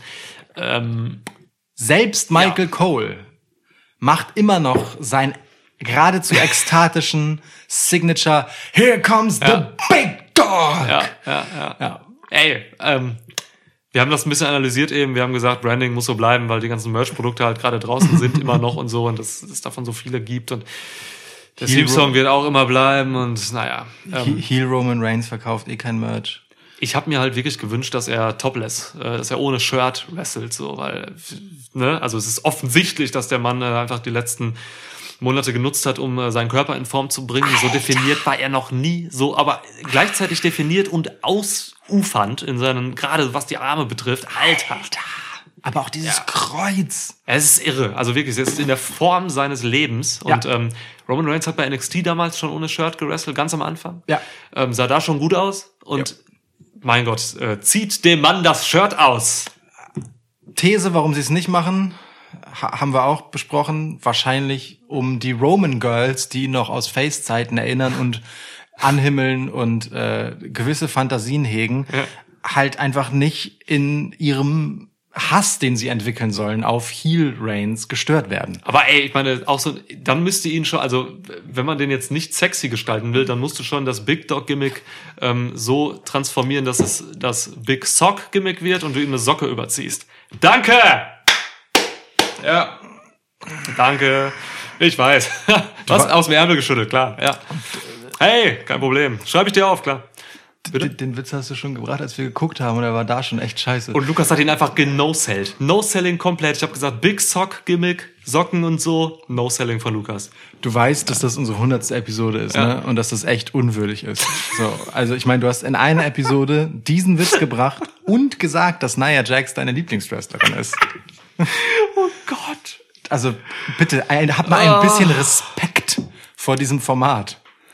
Alter, wenn du mich noch einmal auf meinen Nia Jax Fehler aufmerksam machst, ne? Zieh ich dir eine Socke über den Kopf. Ja, okay. Gut, äh, zurück zum Match. Ach nee, du hast das Match ja schon besprochen. Ja, das Match ist vorbei. Das Match ist schon vorbei. es ging auch echt nur zwölf Minuten. Ja. ja, es ist kein Wrestling gerade hier im Main Event, ne? Es ist kein Wrestling. Nee. Das Brawling hat zwischen Bray und äh, Fiend hat mir aber durch, durchaus gefallen. Also die machen das schon irgendwie gut so, ähm, was aber auch nur an The Fiend liegt, weil er halt eben diese, diese, diese kranke Charakterausspielung äh, während der Spots zeigt. So. Ja. Ja, aber genau, zurück zu Roman. Ähm, wie gefällt dir die ganze Sache mit Paul Heyman? Was siehst du da für ein Potenzial? Abseits jetzt der These, die wir eben hatten mit The Bloodline und so. Jetzt mal nur Roman und Heyman. Ähm, ich, ehrlich gesagt finde ich das ein genialer Schachzug. Ähm, also ich bin hin und her gerissen zwischen es ist genial und es ist zu einfach. Und das, das ist so das, was mich so ein bisschen stört. Aber ähm, grundsätzlich, ähm, du hast während des Guckens gesagt, boah, was soll das für ein Spannungsbogen sein hier mit Roman Reigns und diesem Vertrag? So und und das ist völlig richtig. ähm, das anzumerken, weil natürlich ist klar, dass er am Ende diesen Vertrag unterschreibt und ähm, beim Match antreten wird. So, ne? Und dass man das hier durch die ganze Show zieht und seit SmackDown damit kokettiert, dass er ja nicht unterschreiben könnte. Ähm, aber ich finde das tatsächlich genau richtig, weil Roman Reigns dadurch die ganze Zeit halt genervt hat. So und äh, und etwas gezeigt hat über Paul Heyman als Mittelsmann, das ihm vorher halt komplett, also das komplett konträr zu Roman Reigns vorher ist, nämlich er ist nicht der der, der Held, der auftaucht und für sich und sein Yard einsteht und auf seine Position besteht und alles dafür tut und sofort und egal wie widrig die Umstände sind, da ist er der strahlende Held, sondern er ist jetzt das Gegenteil. Er weiß all das, er beansprucht immer noch das Gleiche, aber er hat keinen Bock auf irgendwelche Spielchen und schickt halt seinen scheiß Anwalt dahin, um für ihn bessere Konditionen zu schaffen, etc. pp. Ja, macht dann halt diesen, diese Late Entrance ins Match, ist halt einfach Bilderbuch Heel, so. Ähm, das ist super krass mit dem Holzhammer, aber es ist vielleicht die beste Möglichkeit, Heel Roman Reigns wirklich sofort als Heel zu etablieren. Und ich mag das, weil es funktioniert, für mich zumindest. Mhm. Und ich habe das Gefühl, es wird auch funktionieren. Und ich mag es gleichzeitig nicht eben, weil es so einfach ist, weil Paul Heyman das halt sofort herstellt als Situation. Ähm, Roman Reigns erarbeitet sich dadurch diesen Heel-Status nicht aus eigener Kraft. Das ist das, was es so ein bisschen tragisch macht. Und ich hoffe, äh, dass das, was dabei rauskommt, groß genug ist, dass es, dass Paul Heyman nicht die Bedingung ist, sondern nur die Rampe sozusagen. Mhm. Ja, schöne Gedanken. Ähm, schöne Gedanken, finde ich gut. Ähm, bei mir ist einfach das Ding, ich glaube, ich wünsche mir einfach einen anderen Heel Roman. So, mhm. Das ist einfach mein Ding. Also ich verstehe das voll, diesen Weg, den man hier geht, der ist mit Sicherheit auch sinnvoll. Ähm, ja, Holzhammer auch. Ähm, sehr einfach auch. Einfachheit war, aber ist aber eigentlich grundsätzlich im Wrestling nie ein großes Problem für mich. Mhm. So, Einfachheit. Ähm, verstehe aber den Punkt so mit dem, es kommt nicht so wirklich dann aus Roman heraus. So, ne? Es ist nicht organisch aus Roman Reigns und einem und einer krassen Charakterzeichnung nur, die von ihm ausgeht, kommend, so, sondern eben eben mit dieser Stütze Paul Heyman. Ähm, aber das war halt auch bei Brock Lesnar kein Problem. So, ne? Ähm, Brock Lesnar hat wundervoll funktioniert als Heel. Ja. So, ähm, das war kein, das, das muss kein Problem werden. Also, hm. ich aber, wünsche mir halt aber einfach nur wirklich diesen, diesen Roman, der es halt tatsächlich über seinen Charakter komplett schafft. So. Und du hast das Problem gerade tatsächlich benannt. Das hat bei Brock Lesnar schon funktioniert mit genau dem gleichen Typen und Roman Reigns läuft Gefahr, einfach der Ersatz Brock zu sein. Aber meinst du, Brock und Roman, nee, nee, die sind charakterlich, können die sich nicht so nah nah werden, dass es, dass man da Parallelen, glaube ich, sieht, oder? Es ist die gleiche Mechanik am Ende des Tages, ne? Die Mechanik ist gleich. Ich meine, ne, Brock Lesnar kam auch zum äh, Money in the Bank Match. Ich weiß nicht, vor ein oder zwei Jahren war das, vor einem Jahr. Kam raus und hat dann am Ende noch den Koffer abgestaubt letztes und so, ne? Jahr. Das war letztes Jahr. Ja. Ähm, diese ganzen opportunistischen Moves, so, ne? Das, Mhm. Von der Mechanik, klar, definitiv. So, ähm, aber ich denke doch, dass Roman Reigns auch zum Beispiel einfach viel mehr selbst reden wird, weil Brock Lesnar hat einfach, der redet einfach nicht, weil auch weil er einfach diese Stimme hat. Er hat, Ja. er hat eine Ja. viel zu helle Stimme, das, da kann er nichts für. So, aber deswegen redet er nicht. Und Roman wird, glaube ich, schon eigenständiger auch sein. So, das, Ja. das kann ich mir nicht vorstellen, dass Heyman da einfach so viel nimmt. So, Das ist äh, die Aufgabe tatsächlich. Einerseits von Roman Reigns, ähm, seinen eigenen Charakter hier so sehr einzubringen, ähm, dass er halt tatsächlich mehr ist. So, also das soll gar nicht Brock Lesnar runterreden, weil, wie du sagst. Brock Lesnar hat das ja glänzend gemacht Ja. und es war genau so darauf ausgelegt, dass der halt auch nichts sagen will. Der kommt halt dahin und wenn jemand sagt, er muss halt jetzt ein Match machen, dann macht er halt meinetwegen ein Match. Aber ansonsten ist er halt einfach der Champ, weil er weiß, dass er der Champ ist und wenn er dafür halt irgendwie den Titel verteidigen muss, naja gut, meinetwegen. So, ne? Ähm, ich, ähm, aber das ist einerseits die Aufgabe von Roman Reigns eben, äh, das zu verkaufen tatsächlich, was äh, durchaus herausfordernd sein wird, glaube ich, für ihn. Ich meine, wir haben das lange eingefordert, Heel Roman einfach, ähm, um ihm so eine natürliche Coolness erstmal anzuerziehen. Und ich bin mir auch sicher, dass der Langzeitplan für Roman Reigns ist, dass er über dieses Heel-Gimmick dann zu einem coolen Face wird, letztendlich. in the long run. Ähm, aber er musste halt einmal durch, damit die Marks ihn, äh, die Smart Marks ihn halt auch akzeptieren. So, äh, es ist einfach im Wrestling 2020 so, dass als akzeptiertes Face du aus einem Heel Gimmick kommen musst, weil sonst bist du einfach nicht cool genug und einfach nur der langweilige Held. So, das Ja. ist das ist einfach, das ist die Krankheit von Wrestling in unserer Ära tatsächlich. Guck dir so einen Ricochet an. So, ja, ne? Also wie viele pure Faces, die nie Heel waren, die funktionieren und wirklich beliebt sind, quer durchs Publikum haben wir denn? Ja. Literally keinen. Ja, So, ähm, ja, ja. ähm, und es ist gleichzeitig auch Paul Heymans Aufgabe.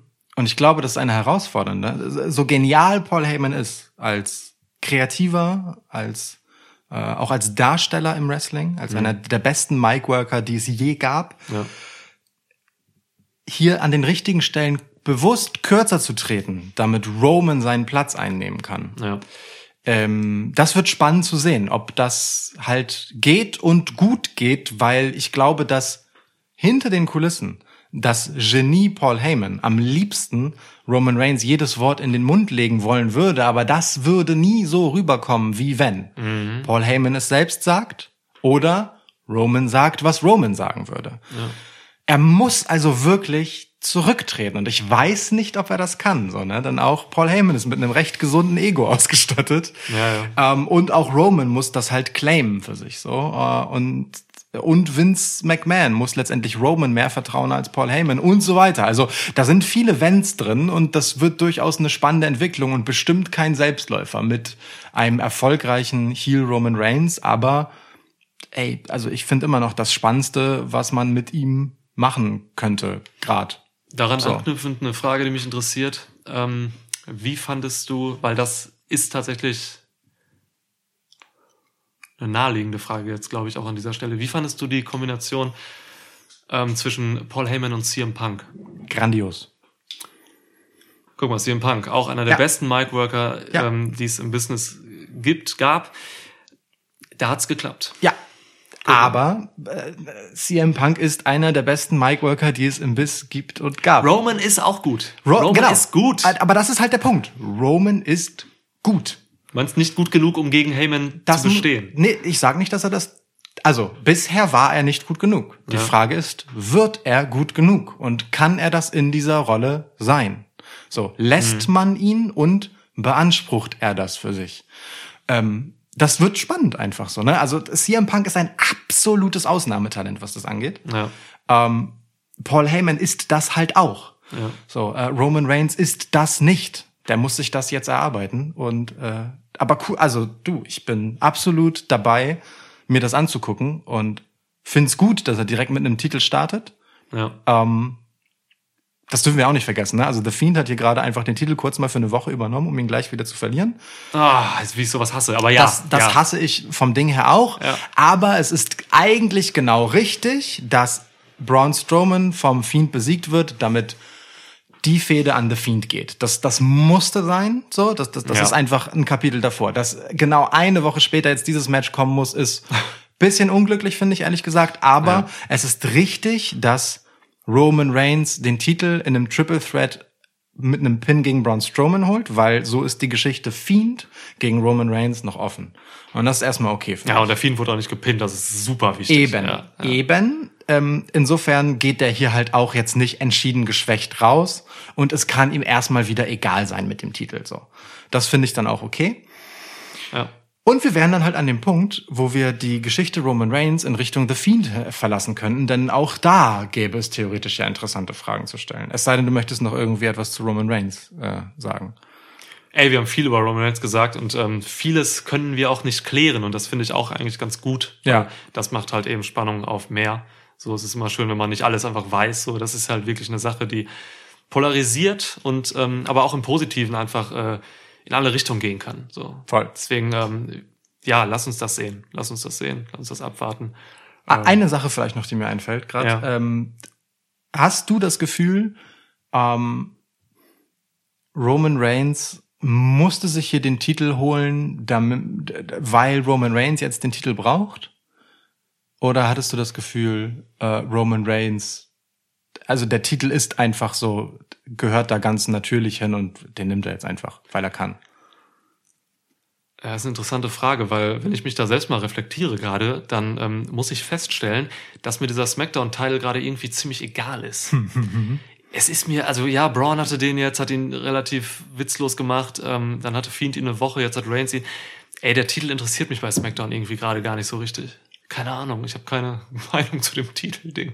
Und das ist total wichtig eigentlich noch nebenbei. Ähm, es ist halt eine absolute The Man Makes the Title Nummer, die dann hier passiert. Ne?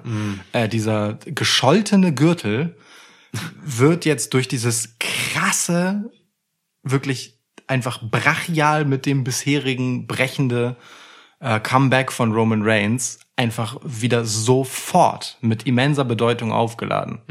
So und der wird den eine ganze Weile tragen. Mania, also sicher bis Mania. Und- sicher bis Mania und dann. Das braucht der Titel und das ist gut für Roman Reigns. Also der Titel macht ihn hier nicht, sondern er wird diesen Titel halt wieder machen. Und das ist genau die Story, die ihn noch einmal den Nachdruck gibt, den er halt braucht. Ich hoffe es. Also jetzt gerade macht der Titel nicht Reigns und der Titel und der Reigns macht nicht den Titel. Genau. Aber ja, wie du sagst, er wird ihn hoffentlich machen. Er ist, er ist quasi wie so ein. Ach ja. Oh, hier liegt ja, Ja, noch ja. Gold. So. Ah, so, schau mal her. Es, war, es war ja wirklich ungefähr so, ne? Der, Es war wirklich Roman so, Reigns ja. kommt halt zurück und ist so, Entschuldigung, das ist übrigens meine. Ja, Und genau. das war's dann ja auch. Eine Woche später. Ja, absolut, absolut. Das, das, das, das, das finde ich auch gut und genau richtig. So, äh, okay. Also, The, The Fiend. Ähm, The Fiend im Prinzip hat sich, äh, also in meinem Kopf im Prinzip schon mitten im Match aus dem Match verabschiedet in dem Moment, wo Alexa Bliss eingeblendet wurde. So, äh, da war für mich schon klar, alles klar, mit The Fiend haben wir eine Geschichte, wir brauchen den Gürtel nicht mehr. Tschüss, weg damit, Fehde mit Braun Strowman erledigt. The Fiend hat was anderes vor. Die Love Story des Herbsts 2020. Ja, was, was, was ist denn davon zu halten, Niklas? Bitte sag mir mal was dazu. Ich habe äh, ich hab ein, ein, ein, eine gemischte Emulsion aus Gefühlen dazu. Kannst du mir mal nachschenken aus dem Krug hier gerade? ähm, du, wir haben bei SmackDown vielleicht das schlechteste Segment 2020 erlebt, meiner Meinung nach. Diese Szene mit, danke dir, mit ähm, Alexa, Nikki Cross und äh, Tamina, die da standen. Erinnerst du dich daran? Ich, Ja. ähm, manche verdrängen es vielleicht auch. Es war eine unfassbar beschissene Szene, wo sie da stehen und über Beauty-Sachen reden eigentlich. Und Tamina kommt völlig ohne Grund dazu und ähm, dann gibt's halt irgendwie diese den Fokus auf die eine Dreadlock, die Alexa Bliss da plötzlich hat. Und Nikki Cross sieht sofort die Parallelen zu The Fiend und hey, Alexa, das ist ja gar nicht, äh, das passt ja gar nicht zu dir. Ich sehe ja schon irgendwie, dass das mit The Fiend irgendwas zu tun hat. Und wirklich habe ich so fremd geschehen, musste aber gleichzeitig laut lachen. Ja, verstehe ich. Ähm, und jetzt stand Alexa Bliss da halt wie so eine grenzdebile Schülerin, äh, die irgendwie ihren Highschool, ihr Highschool äh, Vorbild da irgendwie ähm, anhimmelt, ähm, der dann, glaube ich, auch Fiend sein soll, so habe ich es auch verstanden. Ähm, zweimal wurde sie eingeblendet. Alter Vater, also ja, ich habe dir gesagt, wo diese Szene war vor ein paar Wochen bei Raw im Vorfeld zum SummerSlam, ähm, wo Alexa die Wunde von The Fiend gestreichelt hat, Ja. dass ich das eigentlich eigentlich ganz schön fand, diese verletzte Monster-Sache da so reinzubringen. Dieses Element mag ich grundsätzlich. Ich habe aber keine Ahnung, wie man das jetzt spielen will. Was machst du denn jetzt hier? Willst du jetzt wirklich hier einen Love Story Angle äh, im weitesten Sinne äh, einbringen mit The Fiend? Heilige Scheiße? Unheilige Scheiße? Ich, ich glaube eher, ehrlich gesagt, äh, das ist in, auch, auch in dieser seltsamen Platt, also gucken wir mal auf The Fiend äh, und den Firefly Funhouse Bray, das ist ja alles unfassbar überzeichnet. Ja. In, über alle Maßen. Ja. Und genau da schließt sich Alexa jetzt halt an. So. Ähm, und ich glaube, das ist im Prinzip könnte Alexa jetzt halt so Twisted Bliss quasi werden. Ähm, und halt auch so eine, also entweder so eine gespaltene Persönlichkeit, aber ich glaube, also ich weiß nicht, ob sie jetzt auch so ein weiblicher Fiend wird, das fände ich zu viel. aber ich, ich sehe schon so eine, so eine gespaltene Persönlichkeitsgeschichte im Sinne von, äh, die, die schaltet halt um, ja, zwischen irre und eben Ja. Liebchen, so, Ja. ähm, weil den Look, dass sie halt so aussieht, wie sie halt eben einfach aussieht, so, ähm, ja, Cheerleader halt, ne? Ist sie ja auch äh, mal gewesen. Insofern ist ja auch übrigens ihr ursprüngliches Gimmick bei NXT gewesen. Ja. Ähm, der, der Twisted Bliss hieß ja mal Sparkle Splash. Ähm, äh, das wäre auf der einen und deswegen mag ich diese Highschool-Analogie, die du gerade aufgemacht hast. Also wirklich so. Wir haben hier die, die, das Cheerleader-Girl und äh, den nun ähm, sexy Quarterback-Typen, der so ein übergewichtiger Typ ist, der manchmal so eine völlig irre Horrormaske aufhat. Okay. Also hier geht es bisschen irgendwie anders, aber jedenfalls ähm, so, ne? Wir, wir, wir haben so dieses wirklich, und, und diese Highschool-Filme sind ja auch einfach äh, immer schrill überzeichnet. Insofern so ein bisschen dieses Setting und auf der anderen Seite äh, kann ich mir schon gut vorstellen, dass Alexa Bliss halt hart durchdreht, weil ich glaube, dass die auch einfach Bock hat und auch mal wieder was anderes haben soll. Ähm, so. Ja, die braucht halt irgendwas, die hat gar nichts. Ne? Eben, die hat, eben. Äh, bis auf diese, diesen Side-Angle da mit äh, Fiend und äh, Strowman hat sie nichts. Genau, man hat beste Freundin Mädchenface mit ihr jetzt gerade gemacht, mit mäßigem Erfolg. Ja. Ähm, man hat halt äh, im Prinzip cocky, äh, opportunistic Heal mit ihr zu Genüge gemacht. Ähm, und von denen hat man halt inzwischen auch einfach genug. So, also die Iconics machen diese Rolle halt einfach zum Beispiel Ja. stark. Im Endeffekt äh, Sasha Banks und Bailey tun auch nicht viel anderes als das. Ähm, im Prinzip als Face macht auch Bianca Belair das und so weiter. Es gibt genug von denen. Ähm, machen wir mit Alexa also was völlig anderes? So, die ist lang genug dabei, einfach was völlig anderes zu machen. Vielleicht wird das cool. So, vielleicht haben wir mal wieder einfach eine irre äh, Frau im Roster von WWE. So. Nachdem Nikki komplett normal geworden ist. Ja, tatsächlich, Auch ne? lustig, Genau, ja. stimmt, Ja. stimmt. Die ist immer normaler geworden. Aber vielleicht zieht Nikki dann ja nach und wird wieder die alte Nikki. Wer weiß. Ja. So, ne? ähm, Ich, ich finde es auf jeden Fall nicht uninteressant, aber ich bin genauso wie du erstmal völlig vor den Kopf gestoßen, äh, Ja. wie mit dem Holzhammer das hier passiert. Also mit diesem riesigen, gigantischen Hammer, den The Fiend quasi unter dem Ring hervorgezogen Warum hat hat. er noch keinen Namen? Ich weiß ich auch nicht genau. Aber wie mit dem halt. Sir einem- Francis nennen wir ihn. wir nennen ihn Sir Francis, genau. Also wie, wie mit Sir Francis wird einem das hier vor den Latz geknallt. Ja. Äh, und also auf mindestens die zweite Einblendung in dem Match von Alexa Bliss, die sich verliebt an ihrer äh, an ihrer Dreadlock herum äh, hätte ich verzichten können. Was für ein Motiv das auch ist. Du hattest Kontakt mit dem Fiend und hast deine Dreadlock. Ja. Und sie ist nicht noch nicht sicher, ob sie das nur auf einer Seite macht oder ganz. Oder Das ist ja. Aber ich mag das, wie das halt über dieses Mädchenhafte kommt, weißt du, weil The Fiend ist halt das komplette Gegenteil Ja, davon. ja, ja. Und das halt genau so zu überzeichnen auf dieser Seite ist halt schon irgendwie geil. Ich hoffe, es wird halt auch irgendwie geil. Und ich frage mich, was das mit The Fiend macht. Und äh, es bleibt schon irgendwie spannend, so weird das alles ist. Ich habe ja letztens schon mal gesagt in einem Podcast, wir haben bei SmackDown im Producer-Team haben wir sie, haben wir Abyss. So, ne? Der weiß, wie man Liebe, liebenswerte Monster generiert. Ja. So, ne? Joseph Parks. äh, Der weiß, wie das geht und ähm, vielleicht überlegen die sich hier wirklich was, um Sophien liebenswert zu machen. Er muss nicht mal er muss dafür nicht mal unbedingt Face-Turn. So, ne?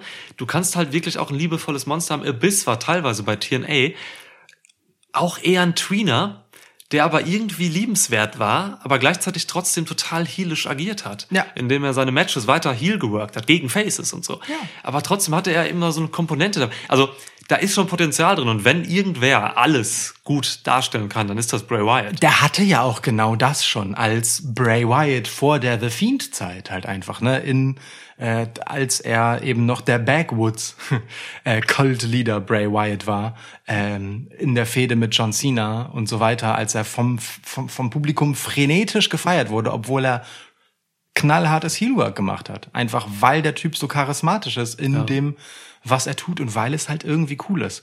Und das sind tatsächlich mit die interessantesten Charaktere, die du erzählen kannst, die einfach über den Dingen stehen. Die einfach Multidimensionalität, Menschen. ja, so, ne? Ähm, transdimensional. Ja. Transdimensional. Ja, also guck mal, wir können uns jetzt nach dem, was wir jetzt besprochen haben, ähm, ist eine lange Review. Ähm, wir sollen, wir sollen Recht damit behalten, was wir anfangs gesagt haben, nämlich dass Payback tatsächlich viele interessante Fragen aufgeworfen hat. Ähm, wir haben hier viele Fragen gestellt. Wir haben, äh, wir haben Theorien und wir haben Ansätze, ähm, wir haben Predictions, was passieren könnte, aber es ist halt eben vieles ungeklärt und ähm, das ist gut im Wrestling, gerade auch dieses Jahr. So, ähm, dass man hier halt sich auf ein paar Dinge freuen kann und äh, dass man gespannt ist, was mit dem einen Charakter passiert, mit dem anderen Charakter passiert. Ähm, also ja, ganz coole Sache. B-Pay-Per-View natürlich, vieles war scheißegal, aber wir nehmen hiervon doch einiges mit. Ja. Das Einzige, was Payback gefehlt hat, ist halt der Payoff. Entschuldige das Wortspiel, aber es ist wirklich so, dass das, was du halt früher irgendwann in diesem Podcast schon gesagt hast, hier wurde halt nichts beendet. Ja. So, ne? Es ist wieder, wie so oft, eine Brücke zum nächsten. Und ich habe halt die Befürchtung, dass man schon bis zu einem gewissen Level einfach investiert sein muss in das Ganze oder in mindestens eine dieser Stories, am besten mehrere, ähm, um hier wirklich zufrieden rausgehen zu können und bei der Stange zu bleiben und nicht einfach nur sich zu denken, naja gut, also irgendwie gibt's ja keine großen Finale mehr. So, ähm, das könnte halt ein Problem dieser Ära sein, weswegen die Zuschauerzahlen halt einfach Probleme haben und immer mehr Probleme bekommen werden jetzt, wo halt zum Beispiel die NBA einfach wieder da ist. Ne? Ja, eines von vielen Problemen, auf jeden Fall. Ja, ja, sowieso. Ähm, du, klar, auf jeden Fall. Ich wünsche mir halt auch wieder Pay-Per-Views, die Gewicht haben, weil dort äh, gut erzählte Fäden ein Ende finden. So, und deswegen schaltet man Pay-Per-Views ein, eigentlich. Tja, naja, Naja. Äh, also immerhin, wir sind gespannt. Ich war lange nicht so gespannt. Also hier sind einige Sachen, die sind wirklich Ja, gerade SmackDown betreffend. ja, durchaus interesting. Okay. Gut. Also, ganz wichtige Sache noch. Ähm, wir haben jetzt erstmal Urlaub. Ja, Wir machen äh, zwei Wochen Urlaub.